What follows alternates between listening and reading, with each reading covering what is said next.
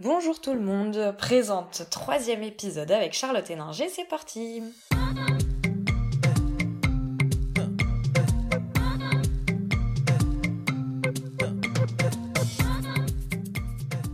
Présente est un podcast dans lequel je souhaite mettre à jour ce qui vient en amont puis en aval de l'art contemporain. Mes questions portent donc rarement sur les œuvres en elles-mêmes, mais davantage sur toutes les réflexions et les doutes qui gravitent autour de celles-ci. Car ici, je m'intéresse d'abord à la manière dont la vie de mon invité impacte son travail, puis à l'inverse, à la façon dont son travail vient impacter sa vie. Dans Présente, j'essaye de mener les conversations comme j'ai l'habitude de le faire en tant que critique d'art dans les ateliers d'artistes ou à la terrasse des cafés, sauf qu'ici nous sommes enregistrés et vous avez la possibilité de tout écouter.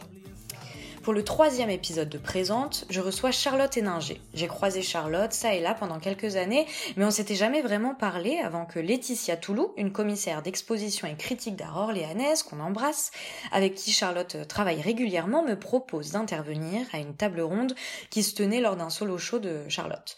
C'est donc vraiment à ce moment-là que j'ai découvert son travail et qu'on a commencé nos longues conversations. J'ai donc l'immense plaisir de l'accueillir aujourd'hui et de l'en remercier. Charlotte, t'es prête? C'est parti. Le troisième épisode de Présente commence maintenant. Alors comment ça va? Bah écoute, ça va très bien. Euh, je te remercie et je te remercie surtout pour ton invitation. Bon, avec plaisir. Si je devais euh, résumer brièvement ton travail, je dirais que tu crées des environnements dans lesquels se meuvent des espèces, souvent fantastiques, que la réalité t'a inspiré. Euh, avant de t'atteler au travail plastique, tu consacres donc énormément de temps à la recherche. Tu vas potasser pendant des heures sur les caractéristiques d'une espèce, que ce soit des micro-organismes ou à l'inverse des gigareptiles du Jurassique. Tu vas essayer de comprendre comment ces espèces se déplacent, comment elles se nourrissent, comment elles vivent. Euh, Est-ce que tu peux nous raconter comment se passent ces moments de recherche et pourquoi il te semble si nécessaire de connaître ainsi ces espèces? Là, on pourrait penser euh, que leur simple aspect physique finalement serait suffisant pour ton travail. Alors en fait, euh, je suis systématiquement dans la recherche. J'ai toujours un pied ou un coin de mon cerveau sur un sujet, une découverte. Euh, ça peut être un podcast sur un ou une scientifique, sur un, ou une théoricienne, le film d'une expédition, un documentaire. Enfin voilà, j'ai vraiment plein de plein de sources en fait. Mes sens sont toujours en alerte et ça, je pense que ça vient de l'enfance notamment. J'ai eu la chance d'avoir beaucoup de jardins à portée d'exploration, si on peut dire. Du coup, j'ai toujours eu une grande curiosité et une véritable empathie pour toutes ces formes de vie qui m'entouraient. Tout ça pour dire que je me suis intéressée à la botanique notamment très jeune, à l'éthologie aussi sans le savoir au début. Et donc par extension, ça m'a amené à, nommer les espèces. Les nommer, en fait, ça permet de nouer un contact particulier avec elles, une sorte de, de relation privilégiée en fait. Comme quand on dit euh, les gens, par exemple, les gens font telle ou telle chose, et bien dès qu'on nomme ces gens, je trouve que notre perception elle change. Et ça définit un peu euh, l'approche que j'ai dans mon boulot aujourd'hui, c'est-à-dire comprendre les liens et les soutiens qui régissent les écosystèmes, comment les espèces interagissent entre elles et avec leur milieu, et comme tu le dis, que ce soit avec euh, des, micro-organismes ou des gigareptiles ou encore des, animaux domestiques contemporains. Tout ça, je l'étudie comme les humains, à peu près tout sur le même plan. Donc au départ, euh, il y a une dizaine d'années, j'avais une pratique très 2D, du dessin, de la photo, un peu de vidéo. L'idée, c'était vraiment d'observer, d'archiver, de documenter. C'était une forme de, une forme de recherche, en fait. Je faisais du dessin hyper réaliste et après, bon, ça a vite vrillé vers des choses plus abstraites. Je m'intéressais principalement à la friche naturelle, puis industrielle et toutes les théories qui en découlent. Ensuite, je suis passée par le tissage et la broderie. Et ça m'a inculqué entre autres euh, la patience, mais aussi euh, la notion de, de réseau filaire, de cordée, de câblage, de filet, mais aussi de surface. En fait, un peu comme les neurones et le système nerveux, j'ai fait beaucoup de recherches sur la, plastic la plasticité de la mémoire. Bref, tout ça pour euh, cheminer en fait dans, dans des domaines euh, théoriques et plastiques et arriver à ma démarche actuelle. Euh, je vais pas tourner autour du pot. Je suis trop contente qu'on discute euh, toutes les deux aujourd'hui parce que tu reviens d'une résidence totalement ouf. Euh, qui, j'imagine, va marquer ton travail de manière définitive et ta vision du monde par la même occasion. T'es parti pendant plusieurs semaines dans le désert d'Atacama au Chili, puis dans la jungle, carrément au Panama. euh, je sais même pas par où commencer, honnêtement, parce qu'il y a tellement de choses à raconter. Peut-être que tu peux déjà brièvement nous dire comment t'en es arrivé à partir là-bas, dans quel cadre aussi euh, euh t'es parti. Alors c'est vrai que c'est difficile d'en parler tellement l'expérience est dense. Euh, je vais essayer d'être brève et de pas oublier de parler de mon travail là-bas. Alors j'ai toujours fantasmé ce type d'environnement extrême dans ma pratique, sans vraiment avoir été sur place. Et en fait j'avais besoin euh, d'une confrontation de terrain, tout simplement, pour valider ou invalider mes hypothèses, avoir une source de matière première qui n'était plus un documentaire ou un article de journal, c'est-à-dire de vraiment vivre en immersion dans des endroits reculés au cœur même de ces écosystèmes et d'avoir un lien avec les locaux, avec leur mythologie, leur mode de vie. J'avais besoin de comprendre en fait comment euh, l'humain peut vivre au quotidien en accord avec ces types d'environnement. C'est comme ça que j'ai trouvé euh, la Wayaka. Donc la Wayaka, c'est l'association, euh, pour expliquer un peu, l'association avec laquelle je suis partie.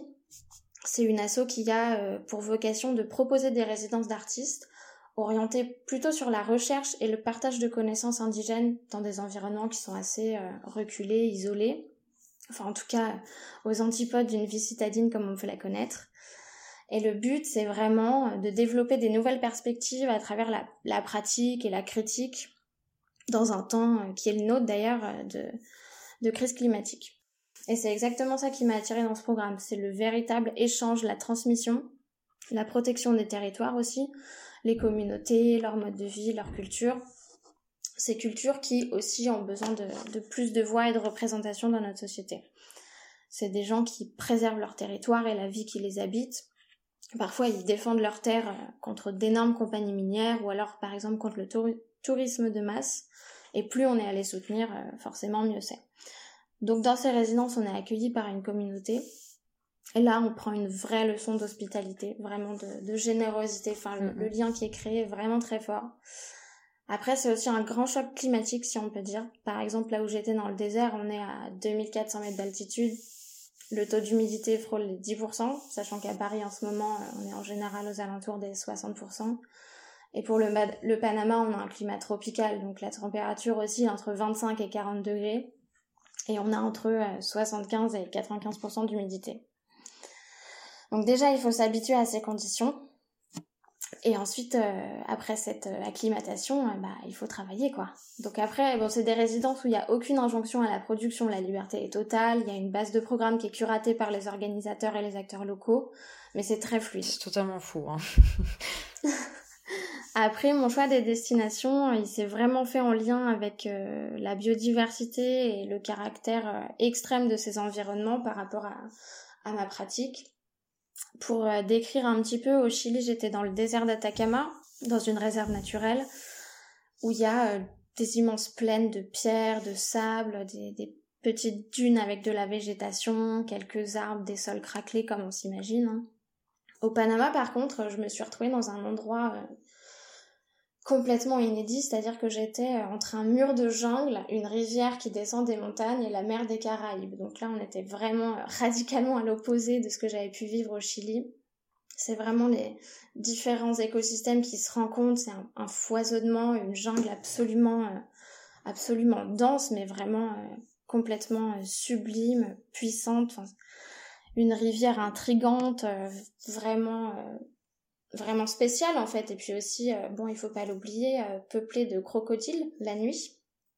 Et puis euh, et puis la mer la mer en face de tout ça quoi. Donc c'est c'est vraiment un écosystème très puissant qui abrite des, tonnes d'animaux. Enfin une liste interminable. Des iguanes des jaguars des cervidés des grenouilles des colibris. Enfin j'en passe quoi. Après il y a tous les insectes aussi. Enfin en fait en gros tu te prends une bouffée de biodiversité tu te sens vraiment très très euh, petite en tant qu'humain. Autant dans le désert, c'était la puissance tellurique et la force des éléments, là c'est vraiment euh, les êtres vivants partout, tout le temps, euh, la, force du vivant. Et c'est vraiment, c'est vraiment comme ça en fait aussi que, j'ai conçu ces, ces, projets de résidence. Les deux expériences sont très différentes. Le désert, c'était très très calme, très introspectif. On avait un rythme qui était très très distendu. Et la jungle, j'aime à dire que c'était euh, vraiment extraspectif, c'est-à-dire que c'était constamment super dynamique, il y avait énormément de bruit, énormément de, choses qui se passaient, mais à toute heure du jour et de la nuit d'ailleurs. C'est-à-dire que les tempêtes tropicales n'attendent pas 8 heures du matin pour se déclencher, donc tu t'as vraiment du bruit tout le temps, les animaux qui passent euh, même parfois dans les maisons, c'est assez intéressant. Mais, euh, mais voilà, c'est vraiment euh, un peu ces espèces de... ces deux entités de résidence qui sont venues se, se, confronter. Et c'est aussi ce que je suis allée chercher là-bas, c'est vraiment la validation de mes hypothèses théoriques que j'avais pu formuler avant de partir et, la recherche de, en quelque sorte, de sensorialité, si on peut dire. Je savais que la prod, ça allait être euh, une autre histoire et qu'il allait falloir ruser, improviser surtout euh, pour euh, continuer mon travail, mais je pense que c'est des expériences qui auront une influence au long cours. C'était assez, assez monumental. Enfin, Justement, ouais. Enfin, par rapport à la production, je me dis que ça doit être totalement fou parce que là, tu nous en parles comme un voyage. Et j'imagine que ce voyage-là, déjà, il devait être absolument extraordinaire. Mais au-delà même du voyage, c'était aussi une, une résidence d'artistes. Comme tu le disais, t'étais, vous étiez tous assez libre de faire euh, ce que ce que vous vouliez faire. Enfin, il n'y avait pas d'impératif de production quand tu étais là-bas.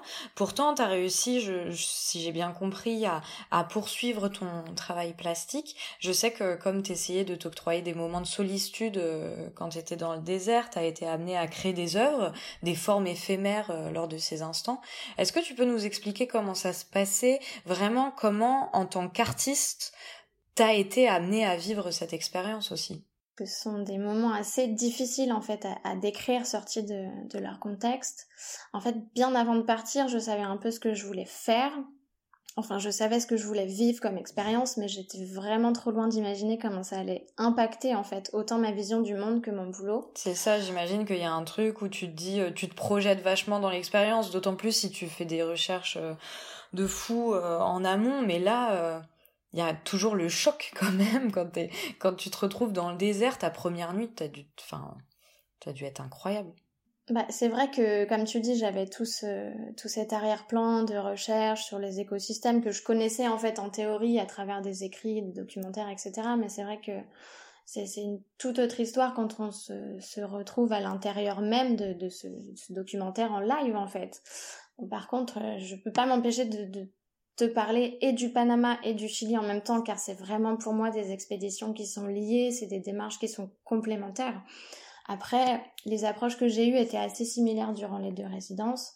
Pour la première semaine, passer la sidération des premiers jours où juste euh, gérer telle une éponge qui absorbe tout ce qu'elle voit, sent et entend, après des heures et des heures de, de marche et d'exploration. J'ai fait beaucoup de photos, j'ai parlé aux gens, j'ai essayé de voilà de comprendre où j'étais dans les faits, dans leur histoire un peu, comment les choses fonctionnaient en fait, comment euh, ces personnes euh, gravitaient dans leur environnement. Au Chili par exemple, euh, j'ai tenu un journal tous les jours car le rythme s'y prêtait bien en fait. J'avais des carnets que je remplissais le soir, j'écrivais tout mais absolument tout. Et au Panama, j'écrivais uniquement des bribes de mots, des phrases euh, en kuna, la langue locale que j'ai apprise un peu, et pas de journal. C'était complètement différent. À vrai dire, l'expérience était tellement immense que parfois euh, j'oublie même que j'ai travaillé là-bas. C'est pas forcément évident euh, à l'extérieur et même aux antipodes du monde de l'art contemporain. L'enjeu c'était vraiment pas de, de produire à tout prix de toute façon, c'était ça qui était intéressant après, finalement, euh, passer la sidération des premiers jours, j'ai quand même produit, mais c'était assez personnel comme approche. Autant dans le désert, je pouvais travailler au sens où on l'entend, c'est-à-dire euh, prélever de la matière, bon, un peu, pas trop, et, euh, et fabriquer des choses. Autant dans la jungle, c'est vraiment pas possible, c'est pas du tout le sujet. Tu comprends vite, vite le danger de toute façon, hein, entre les fourmis qui mordent, les serpents à mon grand regret que, je n'ai pas pu apercevoir, mais je crois que c'est pour le mieux de toute façon. les guêpes, les moustiques, enfin c'est vraiment pas, euh, c'est vraiment pas l'hospitalité quoi. Et finalement aussi, ça fait du bien d'être confronté à ça. Du coup, au Panama, c'était principalement des enregistrements sonores. Mais bon, je reviens dans le désert. On s'imagine du coup le, souvent le désert comme une immensité. Euh, plutôt vide, plutôt calme, très aride. Donc ça y participe, mais en fait une fois sur place, je me suis rendu compte que c'était vraiment vraiment beaucoup plus que ça. Il y a des, sons tout le temps, le désert n'est pas du tout silencieux, il y a toujours des, des cliquetis, il y a toujours des choses qui se passent. Il y a la chaleur aussi qui influe vraiment sur le corps, ou alors l'extrême froid du matin quand le soleil n'est pas encore levé. Il y a le vent, la variété des textures, des textures du sol, hein, je parle des pierres, enfin des pierres, mais des dizaines de pierres partout, des textures et des degrés de friabilité, de brillance selon les minéraux. Il faut aussi savoir que dans le désert, euh, les pierres éclatent sous l'effet du soleil, tellement il fait chaud. Et puis le sable, euh, les eaux, les morceaux de verre volcanique, l'argile, enfin ça fait des, des, des, couleurs, des sentiments, des... tout un tas de, de, choses tant pour les yeux que pour les oreilles. Et aussi les plantes euh, complètement incroyables, et notamment ces plantes qui aspirent le sel du sol, tant et si bien que le sel cristallise sur les feuilles et tu peux les goûter en fait, tu peux manger des petites feuilles euh, salées en plein milieu du désert, c'est absolument incroyable.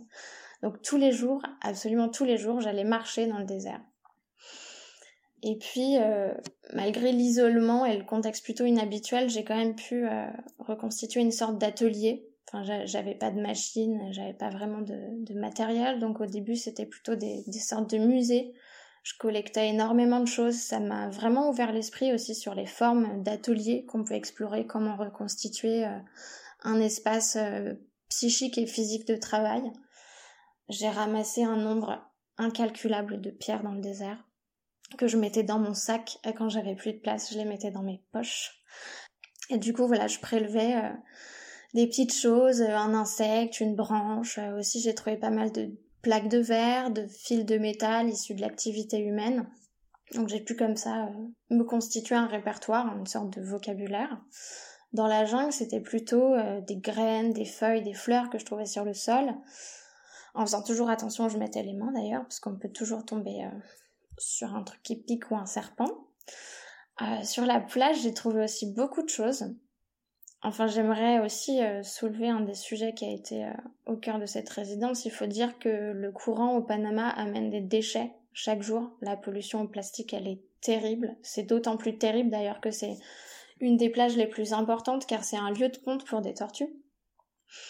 Mais bon, après euh, passer ce choc-là, j'ai quand même réussi à, explorer, à, à, trier un peu ce que je pouvais trouver. J'ai quand même trouvé des trucs hallucinants.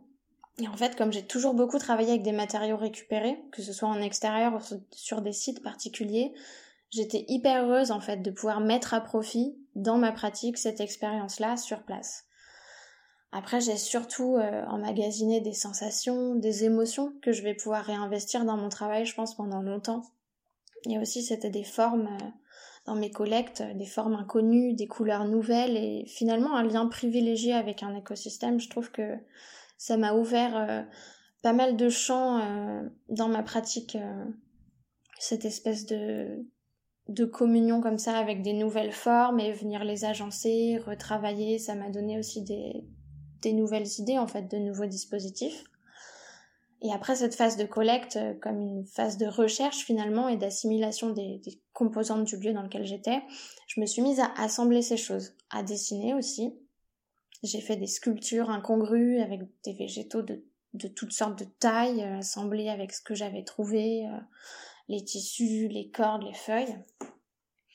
Au Chili, j'ai plutôt euh, travaillé l'argile du désert.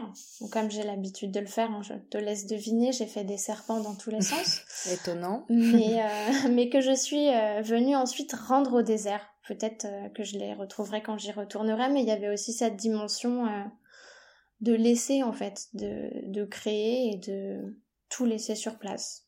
Mm-hmm. Après, euh, mais ça a dû être super fort justement ça, où euh, en général, euh, quand t'es artiste, tu vas tu vas faire ton travail, enfin tu voilà, et ensuite il y a toute la phase aussi d'exposition. Et, et là, à l'inverse, tu savais de toute manière qui jamais t'allais passer par cette phase d'exposition.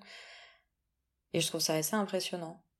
Et aussi, ce qui était très intéressant, c'est qu'en fait, selon les jours, selon les heures, c'était vraiment impossible de prévoir ce que j'allais pouvoir faire, notamment dans le désert, selon la température, le vent, l'état psychique aussi dans lequel je me plongeais, et aussi l'état qui, qui était induit par euh, telle ou telle découverte. Parfois, c'était juste, euh, voilà, marcher, juste être au monde dans ce désert, m'immerger dans des longs instants de, marche ou d'immobilité, de réflexion.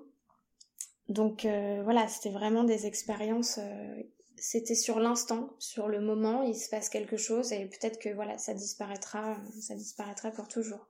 Après, j'ai aussi, euh, après ces, ces constats-là, j'ai voulu confronter un peu mon corps au désert à travers la performance. Donc pour ceux qui me connaissent, c'est assez inédit, mais oui, j'ai fait de la performance dans le désert. Notamment une que j'ai intitulée Snake Pipe où en fait j'ai trouvé euh, dans le lit de la rivière une sorte de tuyau en plastique, encore et toujours, qui, euh, voilà était, euh, qui avait dû être charrié par la rivière qui à cette époque de l'année est absente. du coup je me suis retrouvée avec un tuyau d'environ 4 mètres.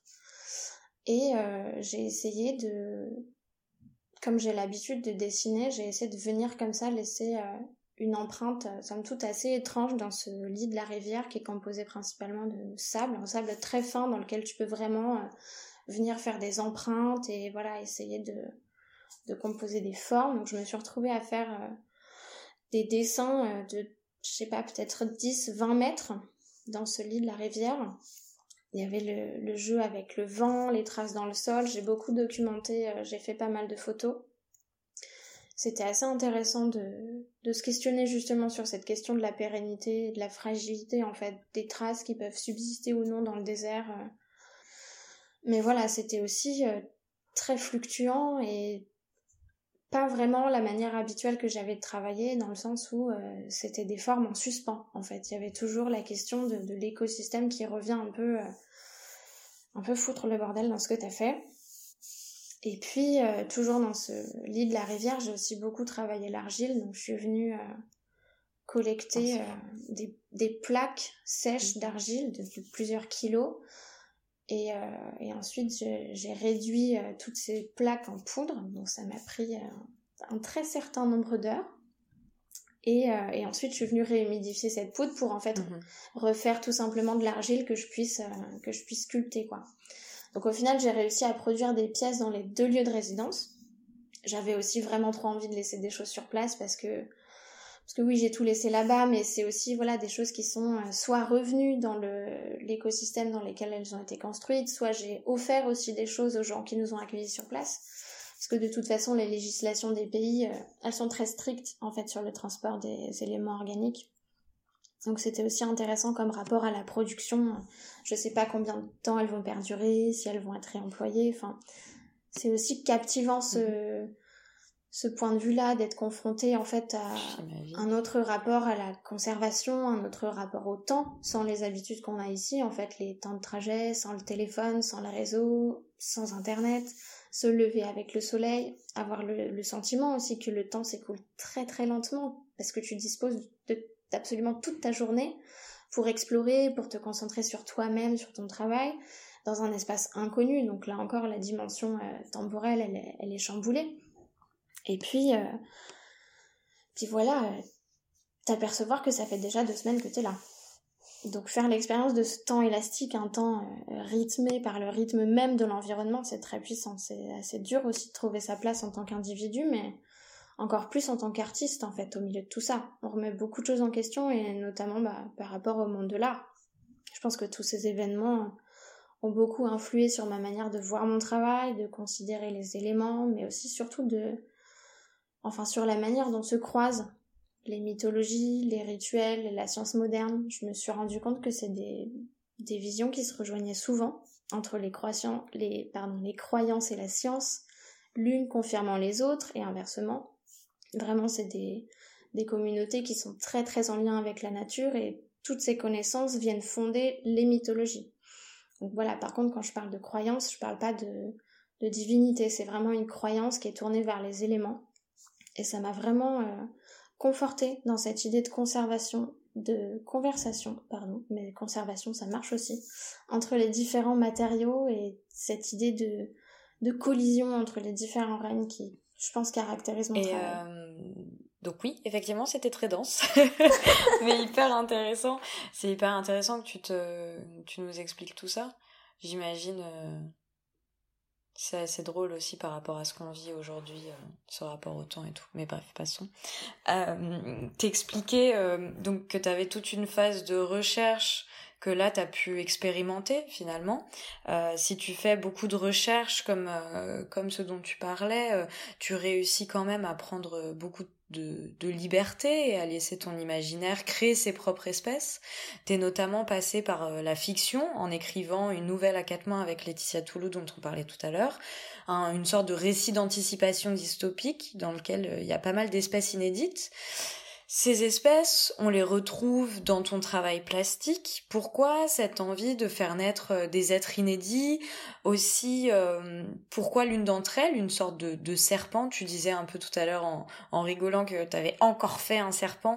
Pourquoi cette forme, revient euh, aussi souvent? Enfin voilà, est-ce que tu peux...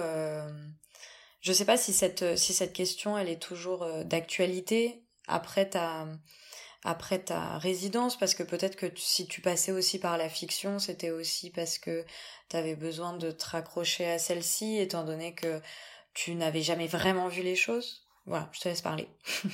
Bah, c'est toujours vachement d'actualité en fait parce que je me suis rendu compte que la fiction euh, était imbriquée dans une réalité et que la, la réalité fictionnelle que j'essayais de mettre en place, elle, elle passait forcément, enfin il y avait forcément des allers-retours en fait entre réalité, fiction, documentaire, euh, anticipation dystopique. En fait, je pense que ça vient de, mon besoin de construire les choses, de construire des nouvelles formes de vie, d'extrapoler.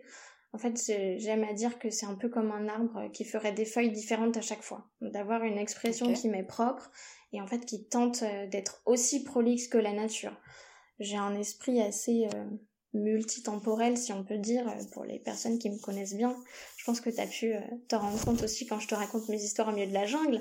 Mais voilà, c'est tout le temps des allers-retours entre le passé, le présent, le futur, ce qui se passe à l'extérieur de mon corps, ce qui se passe dans mon esprit, enfin tout un tas de micro-événements que je retiens, qui ont une forme d'importance, et en fait je réfléchis comme ça, je travaille comme ça, je fais tout comme ça. C'est assez intense à vrai dire, mais c'est exactement ce que tu m'as dit l'autre jour sur ma manière d'écrire. C'est une sorte de transe. C'est euh, voilà des histoires de, synthèse, de symbiose, de paradoxe qui donnent naissance euh, soit à des drôles d'entités, soit à des topologies d'environnement.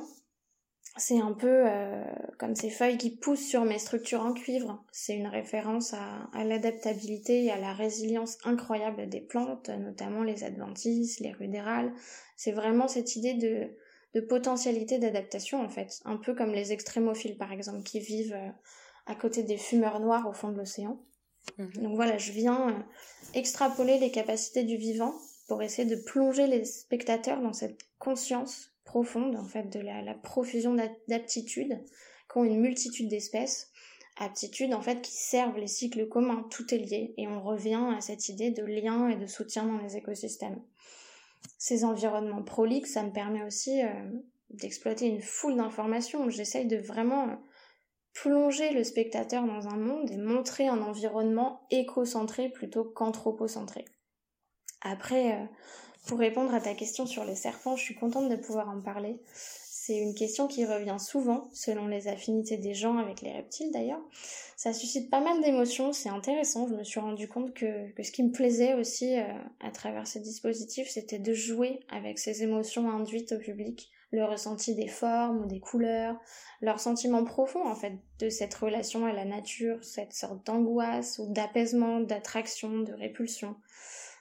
Et du coup, ce serpent, Déjà, c'est une figure importante dans beaucoup de mythologies et de cultures. Tu m'étonnes. Il y a vraiment, euh, pour en citer que deux, par exemple, la mythologie hindoue, donc les Nagas, qui sont des gardiens de la nature, des génies des eaux, etc. On a aussi le, fameux serpent du Jardin d'Éden. Donc voilà, c'est des, symboliques du serpent qui sont multiples et qui sont très intéressantes pour moi. Et d'ailleurs, j'ai compris finalement euh, assez récemment, enfin ça m'est apparu il n'y a pas si longtemps que ça, en pleine nuit d'ailleurs, entre deux dunes de sable dans le désert notamment, Et, euh, et finalement, c'est bien tes anecdotes, elles sont tellement plus folles que les nôtres. Enfin, en tout cas, les miennes. Mais euh, ouais, finalement, je sais plus vraiment quand ni comment j'ai commencé à m'attacher à la figure du serpent exactement, mais, mais c'est sûrement quand j'ai constaté qu'il faisait partie de tous les milieux et parmi les espèces les plus anciennes de la planète. Donc t'en as certains qui vivent sous le sol, comme les fouisseurs, d'autres sur le sol, certains dans les arbres, dans les airs, comme ceux de ma série Chrysopelea paradisi. C'est le nom du genre et de l'espèce, les noms des, les noms des, des choses, quoi. et, euh, et encore d'autres dans les rivières ou même dans la mer, comme les tricoréiers, qui sont des serpents euh, dont, le, dont le nom est absolument génial. Mais ce qui m'a intéressé aussi, c'est la mue des serpents, le fait que, que, voilà, changer de peau, c'est un renouvellement corporel cyclique. C'est absolument sublime ce que ça produit comme enveloppe, euh, cette peau vide et, et translucide. C'est aussi un aspect important dans mon travail, ces divers états des peaux, des corps, cette symbiose avec le milieu. J'essaye de, de fabriquer des environnements inclusifs en fait pour toutes ces entités un peu hybrides entre plusieurs espèces, genres ou règnes. Et c'est vraiment déplacer le point de vue qui me fascine, replacer un certain point qui permet de faire entendre en fait plus de voix que celle de l'humain. Tu parles énormément de respect, tu parles énormément de cohabitation même avant de partir et de te confronter à des modes de vie différents, euh, à des personnes qui consomment moins et mieux que le font nos sociétés. Tu m'expliquais que t'essayais vraiment de faire en sorte d'utiliser des produits qui n'étaient pas nocifs pour la planète, étant donné que ton travail porte notamment sur l'écologie. Pour autant, j'imagine que c'est pas évident comme contrainte quand on est artiste et que ça doit être, euh, ça doit pas être simple de, refuser d'utiliser, de se refuser d'utiliser euh, certains matériaux. Comment tu gères ça, cette contrainte que tu t'imposes? C'est vrai que c'est très difficile euh, d'avoir une prod qui colle à des envies esthétiques, euh, à un besoin de conservation, tout en utilisant des matériaux clean. Donc c'est vrai que c'est c'est pas forcément ce qui m'intéresse le plus. Enfin, c'est un peu risqué de dire ça parce que dès qu'on travaille sur la protection des écosystèmes, tout le monde s'attend à avoir quelqu'un d'irréprochable en face. Mais euh, c'est vrai que j'ai considérablement réduit mes prises de tête en réfléchissant en fait au monde qui m'entoure, qui nous entoure. Ça a été un casse-tête pendant longtemps, mais du coup je fais au mieux dès que je peux et dans tous les domaines, autant dans ma vie perso que pro. D'ailleurs les deux sont assez euh, imbriqués, mais dans tous mes champs d'action. Ça fait partie des paradoxes qui résident dans mon travail, mais qui fait aussi qu'on aborde le sujet de manière récurrente et finalement ça me plaît parce que ça permet aussi de remettre ce sujet en lumière. Donc euh, dans mes dernières prods, par exemple, la série Ata, dont les dessins euh, ont été réalisés au Chili, les pièces sont en résine. C'est un matériau un peu euh, un peu chétane comme on dit, mais j'ai fait le choix consciemment d'utiliser ce matériau d'abord pour ses propriétés plastiques qui sont assez exceptionnelles. Et en fait, cette résine transparente, elle vient fossiliser mes dessins. Donc d'ici quelques décennies, je pense qu'elle est si nocive qu'elle aura en fait grignoté le papier en partie ou dans sa totalité, et en fait seule la graphite va rester. Donc en fait il y aura en théorie que le dessin en suspension et le support aura disparu. Donc ça c'est des pièces que je travaille depuis, euh, depuis plusieurs années, mais voilà, pour cette, euh, pour cette résine, je connais les, les alternatives biologiques et éco-sourcées, mais malheureusement ça reste encore vraiment inaccessible dans le niveau budget. Après, euh, j'essaye de contrebalancer ça en utilisant beaucoup de matériaux upcyclés ou de déchets de mon alimentation, par exemple, des déchets verts, notamment euh, des serres du jardin des plantes avec qui j'ai un partenariat. Et je m'intéresse aussi beaucoup au cuivre pour ses propriétés antiseptiques, mais aussi, euh, mais aussi sur, le principe de son extraction, en fait, ce que ça engendre par rapport aux écosystèmes. Donc tous les matériaux ont une sorte d'histoire. La porcelaine aussi, l'argile, le grès, c'est des matériaux meubles et mous qui en fait par l'action du feu vont se transformer et muter en surface ou en objet dur et cassant. Il y a le verre aussi qui est issu du sable de la silice en fusion qui est souple, liquide, rougeoyante et en fait qui durcit et devient euh, transparent et fragile.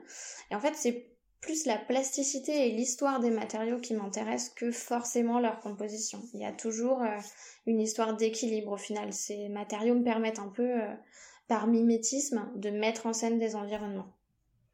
Dans cette lignée des matériaux, etc., je vais te poser une question que j'ai également posée à Camille lors du précédent épisode, parce que je sais que vous êtes euh, toutes les deux confrontées à cette même problématique, mais aussi parce qu'il y a de nombreux et de nombreux artistes qui m'ont, qui m'ont également, euh, qui sont également dans ce cas et qui m'ont euh, dit être hyper friands de savoir comment les autres pouvaient faire. Donc je pense que je vais m'autoriser à pas mal la poser cette question. Comment t'envisages tes rapports futurs et euh, tes rapports présents au marché de l'art en tant que jeune artiste qui fait principalement de l'installation, qui travaille notamment, comme tu le disais, avec des matériaux périssables, etc. Euh, comment, quand on sait que c'est pas ce qui est le plus évident à acheter pour un collectionneur ou une collectionneuse et donc ça peut sembler compliqué pour un galeriste ou une galeriste de se projeter dans ton travail Comment tu fais pour envisager tout ça, euh, toutes ces formes-là, dans une euh, démarche purement, euh, là vraiment purement pragmatique et purement économique? Alors déjà, je pense que j'ai toujours eu à cœur de suivre mon intuition pour ce mhm. qui est de la production plastique. D'ailleurs, enfin concernant les échelles et les matériaux, etc. Mhm. J'ai organisé mon temps pour avoir euh, des revenus parallèles, pour financer euh, ces matériaux, etc. En fait, j'ai d'abord voulu poser un travail et une thématique dans son ensemble. Ça correspond à des grosses productions, des grandes installations immersives avec de la vidéo en collaboration avec d'autres artistes, du son aussi, des ambiances lumineuses, olfactives. Donc voilà, un environnement en fait des, des, paysages que je construis une sorte d'osmose entre plusieurs entités euh, difficile à mettre dans son salon ou... qui communiquent dans un espace mais qui voilà prennent euh, prennent tout l'espace et je pense que c'est important de d'abord poser une démarche et de savoir ce qu'on veut et où on va j'ai vraiment euh, la nécessité de déployer des choses dans l'espace. Ça permet à mon esprit de, de, prendre la place physique, en fait, de donner un corps à toute cette théorie d'étaler mes idées au fur et à mesure que j'égrène les éléments finalement. Après, euh, maintenant je commence à développer des pièces plus synthétiques, plus intimistes, notamment la série euh, Ata dont on a parlé. Je travaille aussi sur une nouvelle série de fouisseurs, plus petits, je pense, qui s'accrocheront au mur. Enfin, je pense que mes mhm. résidences m'ont aussi aidé à synthétiser toutes ces idées et à voilà condenser des choses dans des dans des entités plus petites, plus plus ramassées si on peut dire, des corps un peu plus euh, préhensible. Mhm. Et j'ai j'ai eu le sentiment que je devais d'abord créer un monde pour qu'on puisse s'y attacher et s'y projeter. C'est notamment pour ça que j'ai écrit la nouvelle avec Laetitia. C'est une, fiction spéculative qui raconte une sorte de fin du monde, puis une renaissance. Je dis toujours que ça plante le décor en fait. On a, on a inventé un monde qui permettait à mes entités d'y évoluer. Ça a donné naissance à un fanzine et une vidéo en collab comme je disais tout à l'heure. Après je dessine toujours beaucoup, ça cohabite avec mes réflexions et mes projets. Il y a aussi pas mal de sculptures dans mon travail, je pense notamment euh, aux feuilles en céramique que tu avais vues à la galerie Valois. Je commence à réussir à faire des pièces qui seraient euh, un peu plus euh, attractives par exemple pour des collectionneurs ou collectionneuses. C'est assez intéressant aussi finalement les, les mondes qui se créent autour des petits objets. Et du coup, c'est dans cette optique que j'ai édité la nouvelle, fait des séries de, de feuilles en céramique. C'est pas pour autant que je vais arrêter de faire de l'installation, mais c'est vrai que je commence à me pencher sur d'autres formes qui sont aussi euh, plus faciles à montrer et à exposer. Et puis de toute manière, euh, à partir du moment où tu t'intéresses aux environnements, tu te rends compte qu'il y a des, macrocosmes comme des microcosmes, enfin qu'il y a vraiment que les que les échelles sont très variables, donc ça t'empêche pas non plus, dans ton cas en tout cas, d'aller vers des choses beaucoup plus petites. Et, euh, et je pense que c'est Enfin, c'est intéressant aussi. On arrive à la fin, roulement de tambour. Euh, je te pose la, question à laquelle tout le monde a droit. Est-ce que Charlotte, tu réussis à gagner des sous grâce à ton travail et surtout à en gagner suffisamment pour en vivre? Et sinon, comment fais-tu pour manger? Alors, euh, je ne gagne absolument pas d'argent grâce à mon travail pour le moment. Mais je pense que ça n'a rien d'extraordinaire. Euh, comme tu le disais, je fais principalement de l'installation. Donc déjà, euh, voilà, c'est un peu compliqué. Et puis, euh, je pense aussi que c'est rarement ce qui définit un début de carrière. pour ma part, j'ai plusieurs boulots à côté de mon métier principal, qui est celui d'artiste. Mhm. Et c'est hyper dur de jongler entre toutes ces activités qui sont voilà dans des endroits différents. Je pense que pour le mental, c'est un travail énorme. Par exemple, après euh, deux semaines de freelance ou un CDD d'une semaine, pour se replonger euh, dans la pratique d'atelier, il faut quand même s'accrocher.